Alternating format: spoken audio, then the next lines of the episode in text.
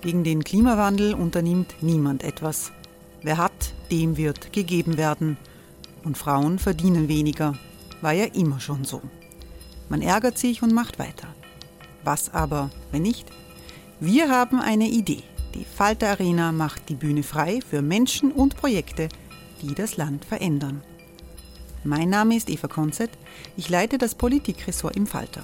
Und am Sonntag, den 26. Mai, veranstalten wir im Wiener Stadtsaal die nächste Falter Arena. Mit dabei unter anderem der ehemalige Politiker und Neosänger Matthias Strolz, Theresa Imre von Markter, Sonja Jöchtel von Love Politics oder Kari Ochsner von Ochsner Wärmepumpen. Machen statt jammern. Wir schauen uns an, wie das funktionieren kann. Kommen auch Sie vorbei. Alle Informationen und Tickets finden Sie unter falter.at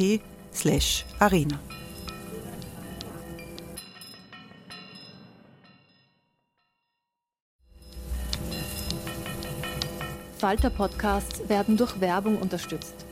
Das hilft bei der Finanzierung unseres journalistischen Angebots.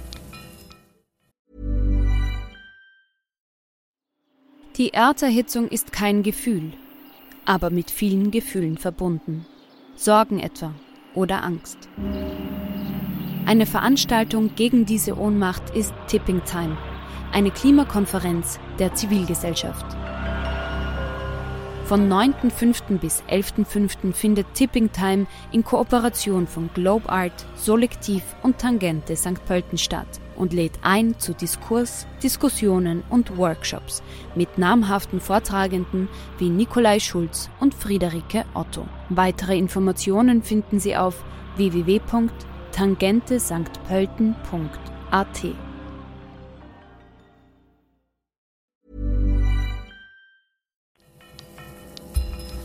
Falter Radio, der Podcast mit Raimund Löw. Sehr herzlich willkommen, meine Damen und Herren, im Falter Radio. Der Schuldspruch gegen Karl-Heinz Grasser und seine Mitangeklagten schlägt immer noch Wellen. Der Verteidiger des ehemaligen FPÖ-Politikers und Ex-Finanzministers schwadroniert von der angeblich linken Familie der Richterin. Mitangeklagter Maischberger vermutet eine linke Verschwörung durch Peter Pilz und Florian Klenk. In der bevorstehenden Berufung werden sich die Herren mit diesen Punkten schwer tun. Hier hilft der Satiriker Florian Schäuber nach. Er eilt dem von seinen Angehörigen so schmählich im Stich gelassenen Grasser zu Hilfe und spricht mit dem Autor Hasnain Kazim über Präsident Erdogan. Wie die Medien in Österreich durch Regierungsinserate abhängig gemacht werden, wundert den Journalisten Hasnain Kasim ebenso wie die Sitten der Kellner in Wiener Kaffeehäusern als die noch geöffnet waren. Doch hören Sie selbst. Herzlich willkommen, liebe Zuhörerinnen und Zuhörer, bei der 24. Folge von Schäuber fragt nach. Heute muss ich Ihnen und mir gleich zu Beginn eine grundsätzliche Frage stellen, nämlich, darf ich das überhaupt? Also darf ich Fragen stellen? Einfach so. Oder was sagen über andere, wo ich vorher gar nicht gefragt habe, ob denen das eh recht ist? Angestoßen hat diese Debatte der tageszeitungsartige Kurznachrichtendienst Kurier, der sich fragt, ob es zulässig ist, dass Armin Wolf den Bundeskanzler im Interview unterbricht, nur weil der gerade eine Unwahrheit von sich gegeben hat. Also ich finde, da hat der Kurier natürlich recht, weil was passiert, wenn das Schule macht? Wenn Sebastian Kurz in Zukunft jedes Mal unterbrochen wird, wenn er etwas sagt, das nicht stimmt dann haben wir sehr bald wieder einen Schweigekanzler. Und das war seinerzeit schon beim Schüssel eher bedrückend. Originellerweise wurde nur ein paar Tage später just ein Kurierartikel zum Auslöser einer Diskussion über die Frage, ja, darf er denn das? Konkret Guido Tatarotti, der zuvor die gesanglichen Qualitäten von Andreas Gabalier in Frage gestellt hatte. Gabalier hat daraufhin in einem Interview gemeint, so etwas hätte journalistisch in Zeitungen nichts verloren, das sei eine Schande, dadurch versuche man die Gesellschaft zu spalten. Ein hochinteressanter Aspekt. Bislang ging es bei der Diskussion über die Spaltung der Gesellschaft immer nur um Themen wie Verteilungsgerechtigkeit oder Chancengleichheit, Das Thema, wie gut singt Andreas Gabalier, wurde in diesem Zusammenhang bisher völlig vernachlässigt. Auch von mir, sage ich ganz ehrlich. Wenn Sie, liebe Hörerinnen und Hörer, da ähnlich nachlässig waren, empfehle ich Ihnen zur Meinungsbildung die im Internet, zum Beispiel auf YouTube, zugängliche Version Andreas Gabaliers von Stille Nacht, in der er dieses Lied, ähm, ja, wie beschreibt man das jetzt am besten, äh, dekonstruiert. Ja? Oder sagen wir so, er stellt das Lied mittels eines vokal-experimentellen Zugangs radikal in Frage. Damit sich die Gesellschaft aber bei diesem Thema nicht spalten muss, hätte ich einen Bewertungsvorschlag zur Güte, mit dem hoffentlich alle leben können. Andreas Gabalier kann so gut singen wie Felix Baumgartner fliegen. Apropos, der Felix Baumgartner ist ja auch Fan von einem anderen Mann, der dieser Tage einiges einstecken musste. Wobei früher hat er gern viel eingesteckt, aber genau das ist jetzt sein Problem. Die Rede ist von Karl-Heinz Grasser. Der hat ja nach der Urteilsverkündung einen wahren Interview-Marathon hingelegt. Als erstes war er gleich bei den Fellners auf OE24 TV. Klar, das ist für ihn ein Heimspiel. Nicht? Dieses Medienunternehmen hat zu Themen wie Wahrheit oder Unbestechlichkeit den gleichen Zugang wie er. Folgerichtig hat die erste dort an Grasser gestellte Frage begonnen mit dem Einleitungssatz es war ein Urteil, mit dem niemand gerechnet hat. Also ich habe in den Tagen vor dem Urteil mit verschiedenen Prozessbeobachtern gesprochen. Juristen und Journalisten, die immer wieder vor Ort waren, die die Plädoyers der Anwälte und der Staatsanwälte gehört und analysiert haben und deren Einschätzung war durch die Bank, Grasser wird zwischen acht und zehn Jahren bekommen. Am Tag vor dem Urteil habe ich noch mit einem der Angeklagten gesprochen, der gemeint hat, es werden sechs bis acht Jahre für Grasser. Die acht Jahre waren also tatsächlich ein vorhergesagter statistischer Mittelwert. Um davon überrascht zu sein, gibt es nur zwei Möglichkeiten. Entweder man hat diesen Prozess nicht verfolgt oder man setzt auf radikale Realitätsverweigerung.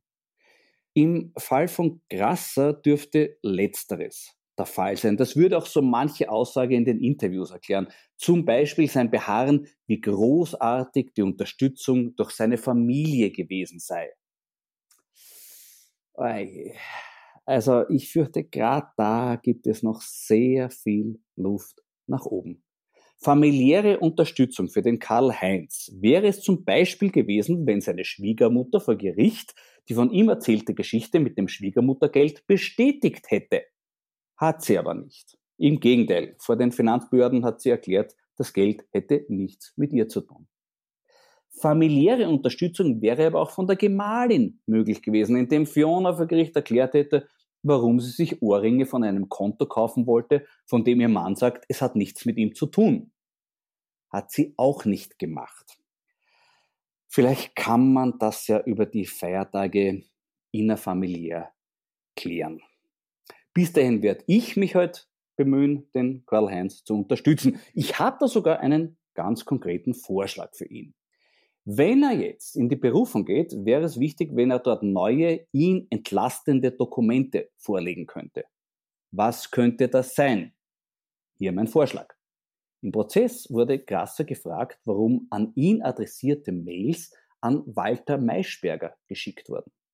Darauf hat Grasser geantwortet, er hätte in seiner Amtszeit, Zitat, kein eigenes Mail gehabt, da mir die Zeit gefehlt hat, privat Mails zu senden oder zu lesen.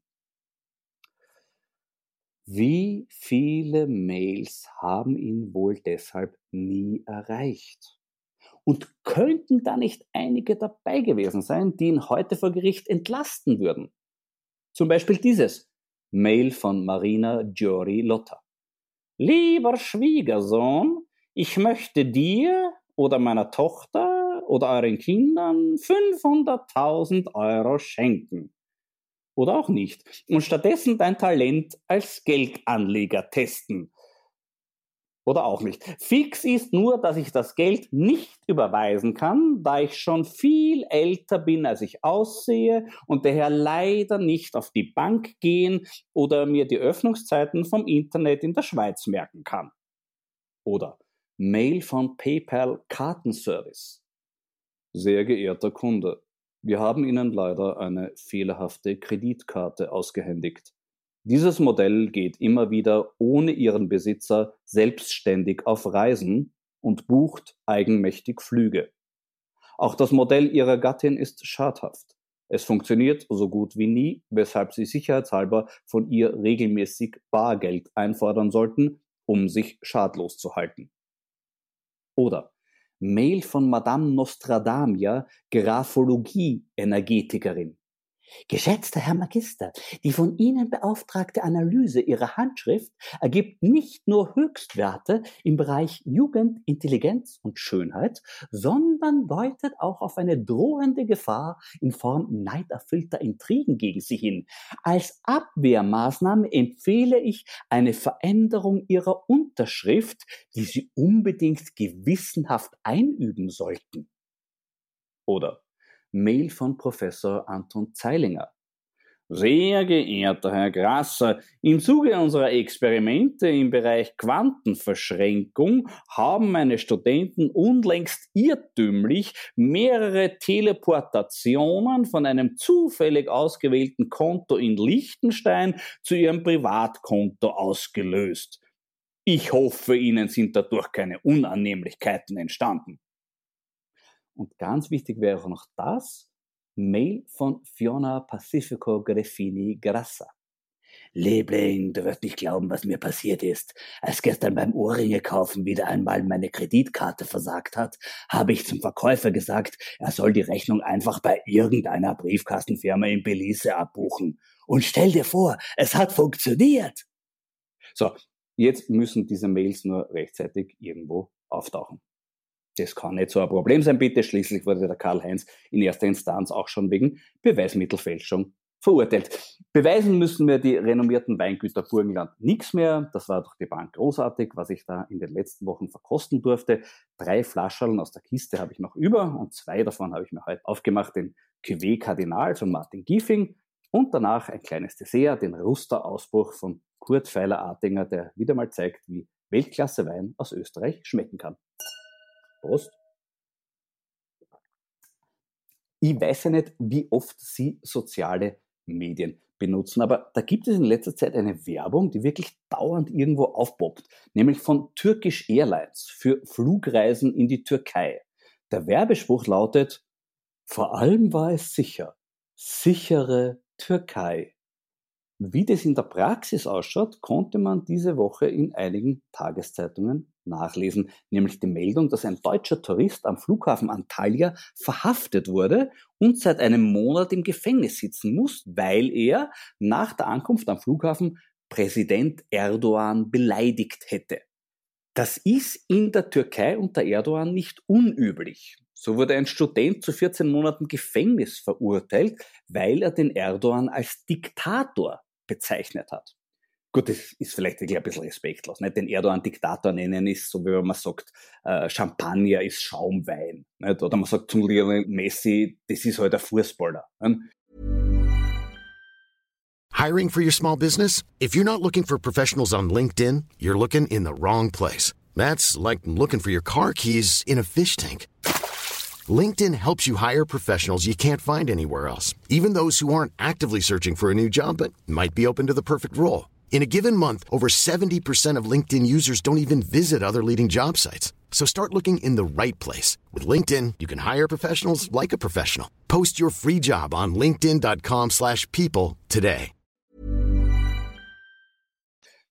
Ein türkischer Arzt wurde geklagt, weil er den Erdogan mit dem Gollum aus Herr der Ringe verglichen hat. Der Arzt hat dann vor Gericht erklärt, dass der Vergleich keine Beleidigung ist, weil der Gollum sei ein guter Charakter.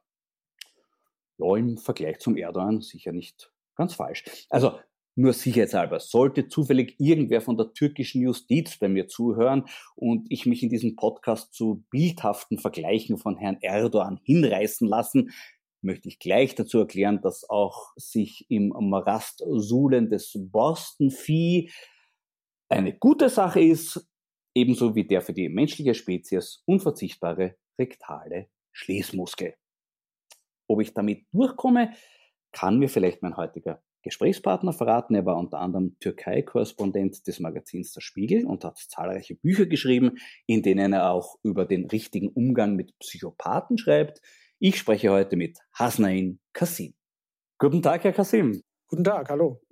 Äh, ich habe vorhin erzählt, dass diese Woche eine Meldung aus der Türkei kam, wonach ein deutscher Tourist am Flughafen Antalya verhaftet wurde und seit einem Monat im Gefängnis sitzt, weil er Präsident Erdogan beleidigt hätte. Es stand leider nirgends, was er gesagt hat. Äh, was gilt in Ihrer Erfahrung nach in der Türkei als Beleidigung Erdogans? Oh, das geht sehr, sehr schnell. Also es reicht schon, irgendeine Karikatur zu teilen, also die man natürlich nicht selbst gezeichnet hat, sondern die man irgendwo entdeckt hat und die man bei Facebook, Twitter, Instagram teilt das reicht schon äh, als Beleidigung durchzugehen, weil es muss irgendjemand sehen, der Erdogan nahe ist, der dem Präsidenten zu Füßen liegt. Das sind ja leider teilweise wirklich so ergebene Fans, die sehr unkritisch sind und jede kritische Äußerung, jede Karikatur, jeden Witz als Beleidigung empfinden und das dann melden. Mhm. Und äh, in dem Moment, wo man dann da irgendwo registriert wird, dann kann das schon zu einem Problem führen, wenn man in der Türkei einreisen möchte und dann ploppt da was am Computer auf bei der Einreise und dann kann das Probleme mit sich bringen.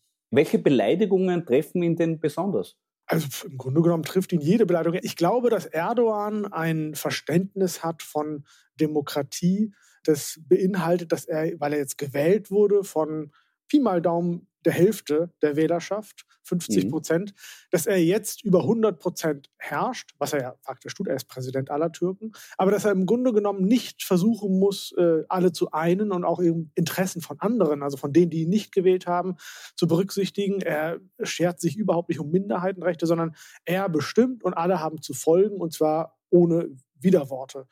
Also er ist so der Patriarch, der bestimmt und alle anderen haben die Klappe zu halten und zu folgen. Und so muss auch Berichterstattung im Übrigen aussehen. Also Journalisten sollen das wiedergeben, was er sagt. Sie sollen es nicht einordnen, sie sollen es nicht interpretieren. Mhm. Und wenn überhaupt sie etwas machen, was darüber hinausgeht, als nur wiederzugeben, dann sollen sie ihn loben. Und alles andere ist Beleidigung. Und ihn trifft alles. Also wenn man über Korruption spricht, darüber, dass er Leute aus seiner Familie befördert, in Ämter hieft und wie kürzlich bekannt wurde, auch wieder entlässt. Also er hat seinen Schwiegersohn als Minister entlassen. Also wenn solche Dinge kritisiert werden, dann ist das schon eine Beleidigung für ihn. Erdogan hat ja auch seine Armeen an echten und vorgeblichen Fans in den sozialen Medien. Wie geht man mit denen am besten um? Ja, das ist schwierig. Also er hat natürlich eine Menge Fans, nicht nur im Internet, sondern ja auch im realen Leben, die ihn wählen. Und es gibt ja Gründe, weswegen die ihn wählen. Die sind äh, natürlich auch nachvollziehbar und das sind gute Gründe.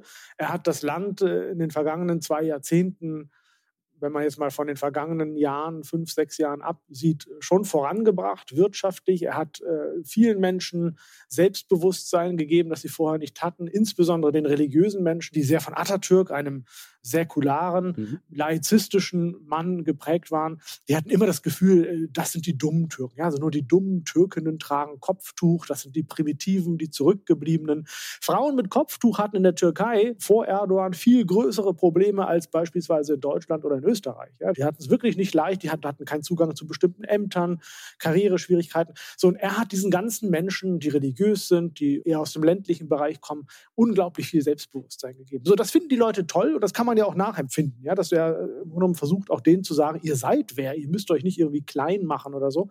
Aber das Pendel ist halt eben wahnsinnig weit äh, zurückgeschlagen von diesem sehr laizistischen ins viel zu religiöse. Und Religion spielt eine sehr große Rolle mittlerweile, eine meiner Meinung nach viel zu große.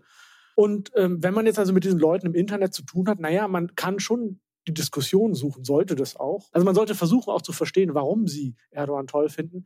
Aber man kommt sehr oft und sehr schnell an einen Punkt, wo Diskussion keinen Sinn mehr macht, weil dann einfach nur noch beleidigt wird und wo nur noch gedroht wird, weil jede Kritik und jede auch sachliche Auseinandersetzung als Beleidigung gegenüber Erdogan empfunden wird. Ihr letztes Buch trägt den Untertitel Wie man Pöblern und Populisten Parole bietet. Der Titel lautet Auf sie mit Gebrüll und das mit guten Argumenten.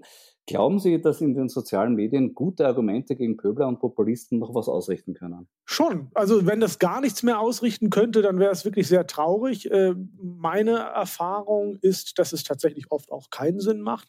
Aber wenn man gerade im Internet unterwegs ist, darf man nicht vergessen, das Internet ist eine Bühne. Also man diskutiert da ja nicht irgendwie im vertrauten Zweier- oder Dreierkreis unter vier Augen oder unter sechs Augen oder so, sondern in der Regel ist es so, wenn man sich dort mit Leuten auseinandersetzt, lesen da viele Leute mit. Das können ein paar Dutzend sein, das können Hunderte sein oder viele zigtausend, auch je nachdem, äh, wie viele Follower man hat und inwieweit man in der Öffentlichkeit steht. Für die diskutiert man ja mit, die lesen mit, greifen Gedanken mit auf und wenn man dort dann jemanden hat, der Lügen verbreitet oder alternative Fakten, was ja nichts anderes als Lügen sind, oder äh, Verschwörungsideologien und so weiter. Wenn man das also äh, nicht kontert, wenn man dem keine Argumente, keine Fakten, keine sachliche Argumentation entgegensetzt, dann bleibt das so im Raum stehen. Und dann gibt es viele Leute, die das lesen und anfangen, das zu glauben. Und man stellt das ja auch jetzt in diesen Zeiten von Corona fest, dass Leute anfangen, auch merkwürdige Sachen zu glauben, weil viel zu oft Sachen unwidersprochen äh, durchs Netz kursieren. Ähm, wir erleben aber auch das Phänomen, dass politische Parteien ganze Brigaden von Mitarbeitern haben, die in erster Linie Postings schreiben, um für ihre möglichst große Verbreitung zu sorgen. Hat es Sinn, mit solchen Leuten zu diskutieren? Na, da hat es wenig Sinn, weil man diese Leute ja gar nicht äh, wirklich überzeugen kann, weil die sich nicht überzeugen lassen wollen. Die sind bezahlt dafür, bestimmte Dinge zu verbreiten. Aber auch da macht es trotzdem Sinn, je nachdem, auf welcher Bühne man ist und wenn man da jetzt bei Facebook ist, dass man da zumindest widerspricht, dass die Leute, die mitlesen und die dort lesen, dass sie sehen, aha, es gibt eben auch Leute, die dem widersprechen. Grundsätzlich finde ich es auch immer gut, offen zu legen und zu recherchieren und zu, herauszufinden, wie viele Leute schreiben eigentlich. Also mir wäre das als Regierungspartei peinlich, wenn ich wüsste, es kommt raus, ich betreibe hier eine Armee von Leuten, die meinen Quatsch hier irgendwie verbreiten sollen. Ich meine, klar, früher hat man Anzeigen geschaltet. Ähm, in Österreich ist ja das Anzeigewesen immer noch sehr wichtig, um auch mhm. eine gewisse Weise Kontrolle zu üben auf Medien, ja. was ich auch sehr seltsam finde. Aber äh, diese Twitter-Armeen, die äh, eigentlich Autokraten betreiben, wie, wie Erdogan, äh, und andere, aber und Trump. Aber selbst in Demokratien wie Österreich, wo man so einen großen Apparat sich hält, das finde ich, also ich finde sehr unangenehm. Und ich finde, also, sowas sollte man auch immer wieder thematisieren und kritisieren und offenlegen. Und vor allem, wenn man sich dann genauer anschaut, es sind auch immer wieder die gleichen Leute. Es, man stößt immer wieder auf die gleichen Namen, die das machen. Ja. Und der Glaube, dass die sozialen Medien die Stimme des Volkes widerspiegeln, der wird immer brüchiger. Ich habe jetzt konkret zum Beispiel hier Zahlen von der Nationalratswahl 2017 in Österreich. Von den 2,9 Millionen Kommentaren, die zu dieser Wahl auf Facebook abgegeben wurden, stammt die Hälfte von gerade mal 8.900 Usern. über eine Million dieser Kommentare wurden überhaupt nur von 4100 Usern verfasst. Und wie viele von denen real existierende Menschen waren, weiß niemand ich habe oft das Gefühl, es gibt im Internet eine schweigende Mehrheit, die in Wahrheit die überwältigende Mehrheit ist. Wie sehen Sie das? Das glaube ich schon. Äh, ich glaube aber auch, dass das Internet mitnichten, gerade die sozialen Medien, mitnichten die Gesellschaft abbildet. Also das ist ja überhaupt nicht der Fall. Erstens sind wahnsinnig viele Leute gar nicht bei äh, Twitter und Facebook und Instagram und wie sie alle heißen, äh, aktiv. Also die Zahlen sind immer beeindruckend, wenn man sieht, wie viele Millionen oder weltweit gesehen ja schon Milliarden jetzt bei Facebook sind. Aber da muss man eben sehen, die viel größere Anzahl ist dort nicht. Ähm, das ist äh, der eine Punkt. Und dann äh, sind natürlich bestimmte Leute sehr, sehr aktiv, während andere wenn überhaupt einen Account haben und vielleicht einmal die Woche oder noch seltener reinschauen. Das gibt es eben auch. Also man darf sich, glaube ich, nicht äh, täuschen und denken, das wäre Volkes Stimme. Ich halte das auch für, für übrigens äh, fatal, wenn Politiker und Politikerinnen glauben, das wäre Volkes Stimme und sie müssten dem jetzt nachgeben, was da immer gefordert wird, äh, lautstark und so. Sondern da muss man sehr genau hinschauen, wer sind diese Leute, wer, wer fordert da was. Und da ist ja auch immer von Twitter-Brigaden die Rede. Auch übrigens uns Journalistinnen und Journalisten wird und äh, Autoren wird vorgehalten, wir würden zu einer sogenannten linken Twitter-Brigade gehören, um bestimmte Dinge durchzusetzen. Was natürlich Unsinn ist. Ich meine, in meinem Fall ist es so, ich bin sehr aktiv bei Twitter und Facebook, ein bisschen auch bei Instagram und äh, vertrete da meine Meinung. Äh, aber nicht, weil mir irgendjemand Befehle gibt. Ich gehöre also keiner Brigade an oder so. Aber ich streite mich dort ganz gerne. Es gibt dazu noch das Problem, dass es auch zu einem eigenen Geschäftszweig wurde. Es gab zum Beispiel in Wien eine PR-Agentur, die hat ganz offen ihren Kunden Online Reputation Management angeboten. Und das hat in der Praxis so ausgeschaut, der hat zwischen 40 und 50 freie Mitarbeiter dafür engagiert, dass sie sich Namen, Alter und Hobby fiktiver Personen ausdenken, um dann als diese erfundenen Personen in den sozialen Medien Werbebotschaften der Kunden zu verbreiten. Und da waren wirklich prominente Kunden, Bank Austria, ÖBB, Red Bull, oder auch die ÖVP Wien. Äh, gibt es da für den Konsumenten irgendeine Chance, das zu erkennen, was da gerade abgeht? Also ich glaube, für den ganz normalen Twitter-Konsumenten oder Facebook-Konsumenten ist das schwierig zu durchschauen. Ähm, umso wichtiger ist das, glaube ich, und das ist auch eine wunderschöne Aufgabe für Journalistinnen und Journalisten, für Rechercheure, das mal aufzudecken und rauszufinden, wer das so ist. Und natürlich soll es dann für die ÖVP Wien und für die ÖBB und für, für die Bank Austria und wen auch immer Sie da jetzt genannt haben, für die soll das natürlich hoffentlich peinlich sein, dass das rauskommt. Red Bull. Ja? Red Bull, genau. natürlich, das, das muss, ich hoffe, das ist denen peinlich. Also ich würde das... Äh Herr Kassim, eben leider nicht. Es wurde dieser Fall aufgedeckt vor ein paar Jahren in Österreich. Das Magazin Datum hat das aufgedeckt. Und die Reaktion darauf war zuerst einmal, die in der Geschichte genannten Firmen haben ihre Inserate im Datum storniert. Dadurch ist ihnen ein Schaden entstanden.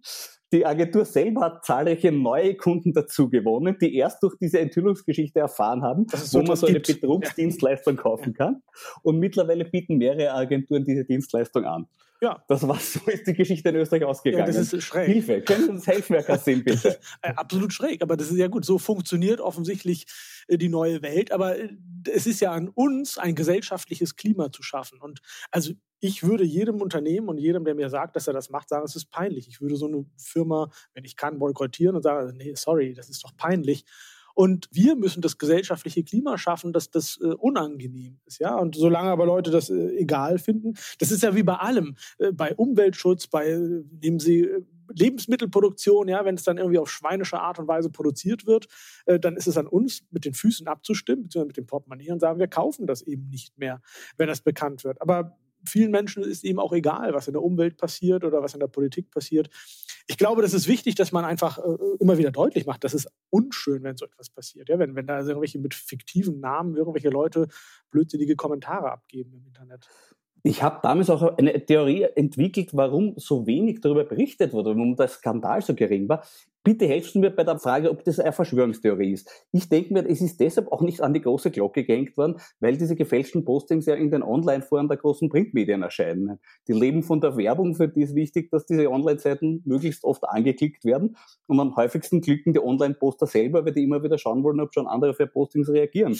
Und wenn sich da herumsprechen anfangen, dass es viele Poster gar nicht gibt, dort einfach nur von irgendeiner Agentur gekaufte Menschen sind, dann ist es auch für die Betreiber der Medienseiten nicht so gut. Ja, klar.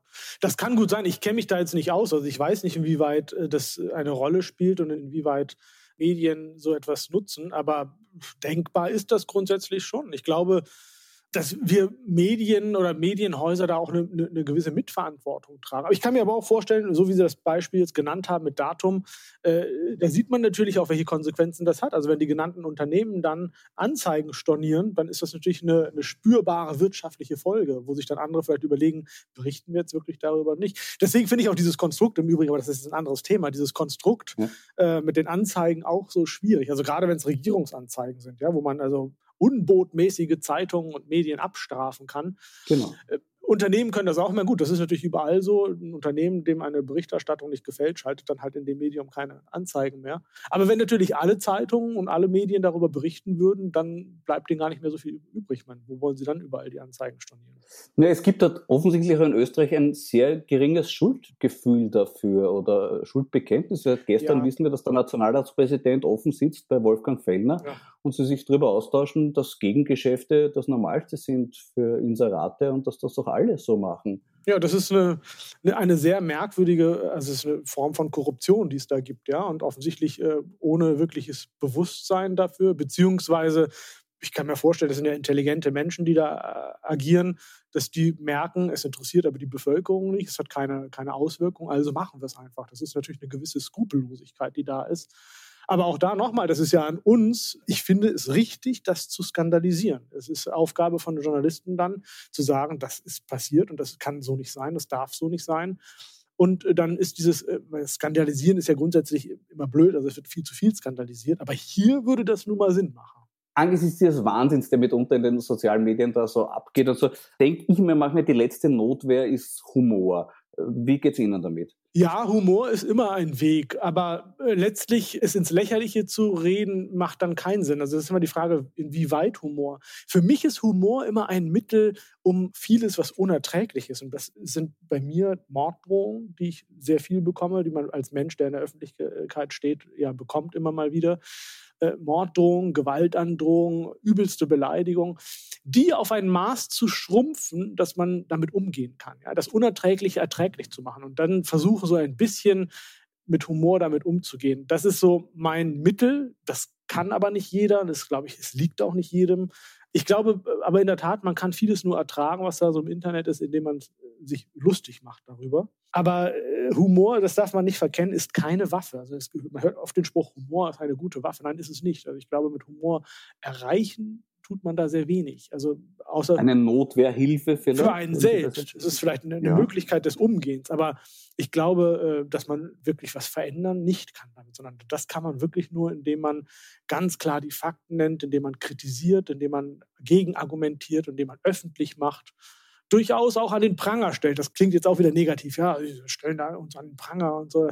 Nein, aber ich glaube, wenn man öffentlich kritisiert, dann hat das natürlich was mit an den Pranger stellen, aber das ist auch richtig so. In vielen Bereichen ist das nötig. Das ist ja die Aufgabe, den Mächtigen auf die Finger zu schauen. Es gibt ja auch manche, die meinen, Humor funktioniert deshalb nicht, weil es prinzipiell immer Leute gibt, die es missverstehen wollen. Sie haben ja diesbezüglich auch ein spezielles Projekt, die Errichtung eines Kalifats. Genau. Haben Sie äh, wie ist dazu gekommen? Naja, das ist eben auch Humor und Satire. Es ist halt so, in Deutschland gibt es ja seit 2015 diese Gruppe, die sich äh, Patrioten gegen die Islamisierung des Abendlandes, kurz Pegida nennt. Die demonstrieren in Dresden jeden Montag gegen die Islamisierung des Abendlandes. Und jetzt versuche ich wirklich beim besten Willen herauszufinden, wo um Himmels Willen findet in Deutschland Islamisierung statt. Also ja, es gibt eine Zuwanderung aus islamischen Ländern. Es gab viele Menschen, die geflüchtet sind von dort. Und es mag auch sein, dass die Zahl der Muslime wächst, vielleicht auch durch eine höhere Geburtenrate in, in islamischen Familien.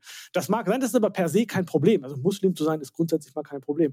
Es gibt aber dort keine Islamisierung im Sinne von, es entstehen dort neue Moscheen, es wird die Scharia ausgerufen und so weiter. Solche Leute gibt es auch. Und es gibt gibt auch islamisch motivierte Straftaten, das ist also islamistischen äh, Terrorismus, das gibt es auch alles, aber das ist jetzt äh, von einer Islamisierung des Abendlandes zu reden, ist irgendwie absurd. Und ich habe bei mir gedacht, also die Leute demonstrieren da gegen ein Phantom und stehen da wie die Trottel.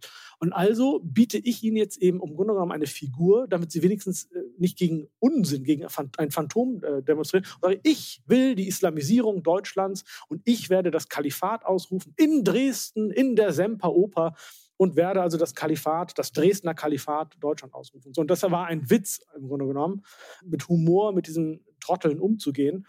Und das hat sich aber verselbstständigt. Also es hat sich im Internet verselbstständigt, womit ich nicht gerechnet habe, dass Leute anfingen, mir zu schreiben, oh, heiliger Kalif, können Sie mir hierzu oder dazu was sagen? Es schrieben mir mehrere Frauen, später sogar auch Männer, äh, ob sie nicht Mitglied meines Harems werden können.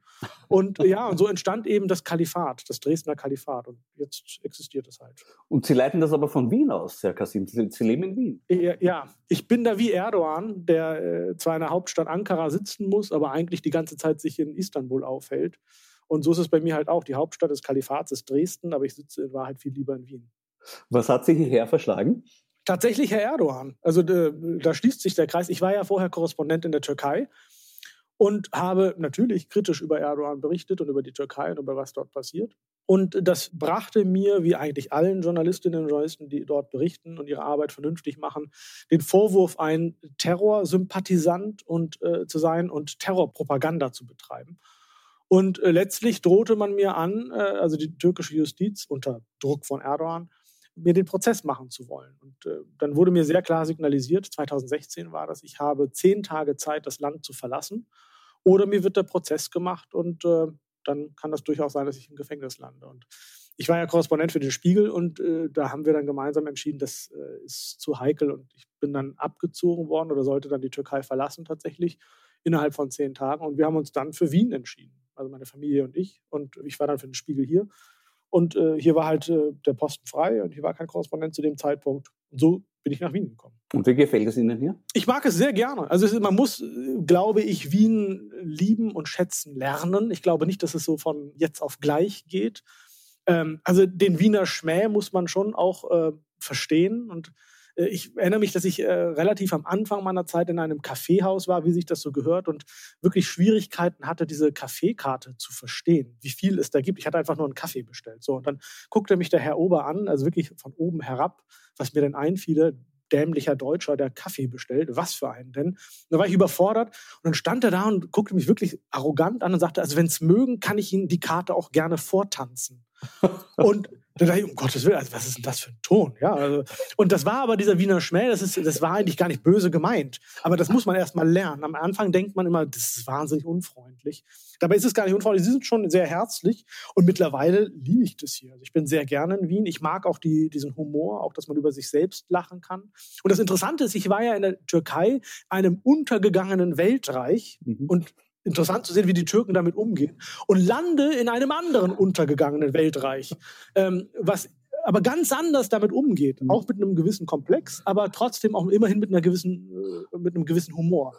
Und das ist sehr spannend und das genieße ich sehr. Wie intensiv verfolgen Sie denn die österreichische Innenpolitik? Ich habe ja im vergangenen Jahr aufgehört, als Korrespondent zu arbeiten, habe beim Spiegel gekündigt nach 15 Jahren weil ich mich dem Bücherschreiben widmen wollte und das jetzt auch tue. Und das war für mich dann schon so ein Punkt, wo ich auch gesagt habe, jetzt muss ich es nicht mehr so eng verfolgen, wie man das als Korrespondent tun muss, dass ich jetzt wirklich ganz nah dran sein muss und Kontakte haben muss in die Politik und so weiter. Das tue ich also nicht mehr. Ich verfolge es wie ein durchschnittlich politisch interessierter Bürger dieses Landes. Ich bin ja Bürger von Österreich äh, mit deutschem Pass und pakistanischen Wurzeln lebe hier und verfolge das in den Nachrichten und so, aber nicht mehr so intensiv, wie man das als Korrespondent tut. Um, Ibiza wieder schwärmt Strache von der kommenden Urbanisierung der österreichischen Medienszene. Sehen Sie diese Gefahr als gebannt oder existiert sie noch? Im Sinne von, dass man nur noch äh, so berichtet, wie, wie äh, das die Regierung will. Ja, bei uns heißt es eigentlich Message Control, ist momentan das, ja. das Motto. Die gibt es ja. Also es gibt ja schon den Versuch, immer wieder zu kontrollieren. Und ich finde auch, dass man als deutscher Journalist, der ich bin, schon auch einen sehr starken ähm, kulturell, also es ist, es ist eine andere Medienkultur hier als in Deutschland. Also in Deutschland sind die Zeitungen nicht so abhängig von Regierungsanzeigen. Ja? Also da ist jetzt der Hebel nicht so stark wie in Österreich, dass man da sozusagen den botmäßigen Zeitungen Anzeigen zukommen lässt und anderen das streicht. Das finde ich schon sehr merkwürdig. Auch, es gab in der Zeit der Kurz-Strache-Regierung ähm, da war ich noch Korrespondent hier, auch diese Zeit, wo, wo Regierungssprecher Journalistinnen oder Journalisten anriefen. Also ich habe ich hab das selbst erlebt. Ich habe einen Artikel geschrieben, der gefiel da nicht oder da gab es Kritik. Und dann wurde ich tatsächlich angerufen, um, um mir mitzuteilen, dass der, Artikel nicht passt. Wo ich dann dachte, naja, gut so, das ist ja meine Aufgabe, er soll euch nicht gefallen. Aber zweitens, warum ruft ihr mich an? Ja. Was, was erzählt ihr mir da? Dann macht es halt anders oder stellt, wenn es wirklich falsch ist, faktisch falsch, dann schreibt mir das oder schreibt irgendwie eine Gegendarstellung oder was auch immer. Aber warum ruft ihr mich an? Das hat immer so ein bisschen was von, von versuchtem Einfluss nehmen, also den Ruch davon gehabt. Und ich habe dann darüber auch geschrieben, als es dann mal darum ging, dass Österreich in der Rangliste der Pressefreiheit nach unten rutscht bei Reporter ohne Grenzen. Habe das also hab darüber geschrieben, was natürlich auch nicht gut ankam. Aber ähm, das hatte dann aber zur Folge, und das wusste ich aber auch, das habe ich in Kauf genommen, dass dann der Zugang zu Informationen schwieriger wird. Ja? Also dass man dann äh, sofort gilt als Journalist, der eher nicht zu unseren Freunden zählt. Also es gibt da so ein ausgeprägtes Freund-Feind-Denken. Und das finde ich schwierig, aber ich glaube, es gibt in Österreich immer noch genügend Kolleginnen und Kollegen, die ihren Job richtig machen und das auch richtig verstehen und nicht das schreiben, was die regieren wollen und lesen wollen und hören wollen auf die Frage hin, äh, oder beziehungsweise auf meinen Einwand hin, dass ich das schon als versuchte Einflussnahme verstehe, wurde dann schon klar gesagt, nein, nein, das ist nur äh, der, das Angebot eines Austauschs. Als Angebot eines Gedankenaustauschs. Ein Gegengeschäft okay. quasi wieder. Ja, keine Ahnung. Also ich weiß nicht, was das sollte. Vielleicht soll. Ich meine, es, das macht ja was mit einem, oder es kann mit einem was machen. Mhm. Ich bin gestellt sozusagen, ja, durch Erdogan und vorher war ich Korrespondent in Pakistan und Afghanistan und habe also aus Südasien berichtet. Ähm, insofern weiß ich, wie Leute, die regieren, versuchen, Einfluss zu nehmen auf Journalistinnen und Journalisten. Aber in dem Fall war ich verwundert, weil es mich in Österreich erstens trifft, also einem Land, von dem man annimmt, dass es sehr demokratisch ist mhm. und wo es Pressefreiheit gibt. Und dann war mir nicht so ganz klar, was die eigentlich damit bewirken wollen. Aber ich kann mir schon vorstellen, dass Leute, die das jetzt nicht so gewöhnt sind und nicht so durchschauen, dass die vielleicht dann eingeschüchtert sind, ja, oder das nächste Mal hm, vielleicht doch ein bisschen vorsichtiger formulieren. Und das ist natürlich äh, nicht gut und nicht im Sinne von Pressefreiheit. Das ist ein sehr schönes Schlusswort. Lieber Kasim, vielen Dank für das Gespräch. Ja, vielen Dank auch. Viel Spaß weiterhin in Wien. Dankeschön. Und Sie teilen mir dann mit, das veröffentlicht wird. Ja, ja natürlich. Ich werde es von Ihnen genau. gegenlesen lassen. genau. Danke. Sehr gut. Vielen herzlichen Dank. Alles Gute, ja? Das war die 24. Folge von Schäuber fragt nach. In der 25. und für heuer letzten Folge wird nächste Woche wieder Florian Klenk mein Gast sein. Ich sage danke fürs Zuhören und nur zur Sicherheit für jene, die verbissen danach suchen, Humor misszuverstehen. Nein, Herr Kasim ist kein Islamist, der aus Österreich ein orthodoxes Kalifat machen will. Und Staatskünstler ist der Name einer Kabarettgruppe, die nicht vom Staat erhalten wird, so wie es sich bei den Rolling Stones nicht um rollende Steine und bei den Toten Hosen nicht um verstorbene Beinkleider handelt. In diesem Sinn, bleiben Sie aufmerksam. Ihr Florian Schäuber. Das war der wöchentliche Satire-Podcast des Falter Radios. Ich verabschiede mich von allen, die uns auf UKW hören, im Freirad Tirol und auf Radio Agora in Kärnten. Der Falter liefert Humor, um durchzukommen in unserer merkwürdigen Zeit, das ganze Jahr über, jede Woche. Ein Falter-Abo ist das beste Weihnachtsgeschenk. Alle Infos gibt es über die Internetseite abo.falter.at. Ursula Winterauer hat die Signation gestaltet, Anna Goldenberg und Georg Schober sind für die Audiotechnik zuständig. Ich verabschiede mich bis zur nächsten Folge.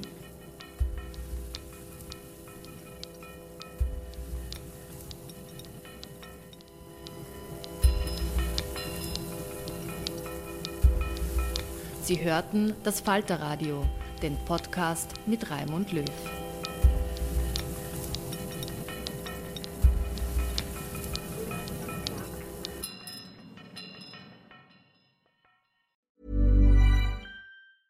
Planning for your next trip? Elevate your travel style with Quince. Quince has all the jet setting essentials you'll want for your next getaway, like European linen, premium luggage options, buttery soft Italian leather bags, and so much more. And is all priced at 50 to 80% less than similar brands. Plus, Quince only works with factories that use safe and ethical manufacturing practices. Pack your bags with high-quality essentials you'll be wearing for vacations to come with Quince. Go to quince.com slash pack for free shipping and 365-day returns.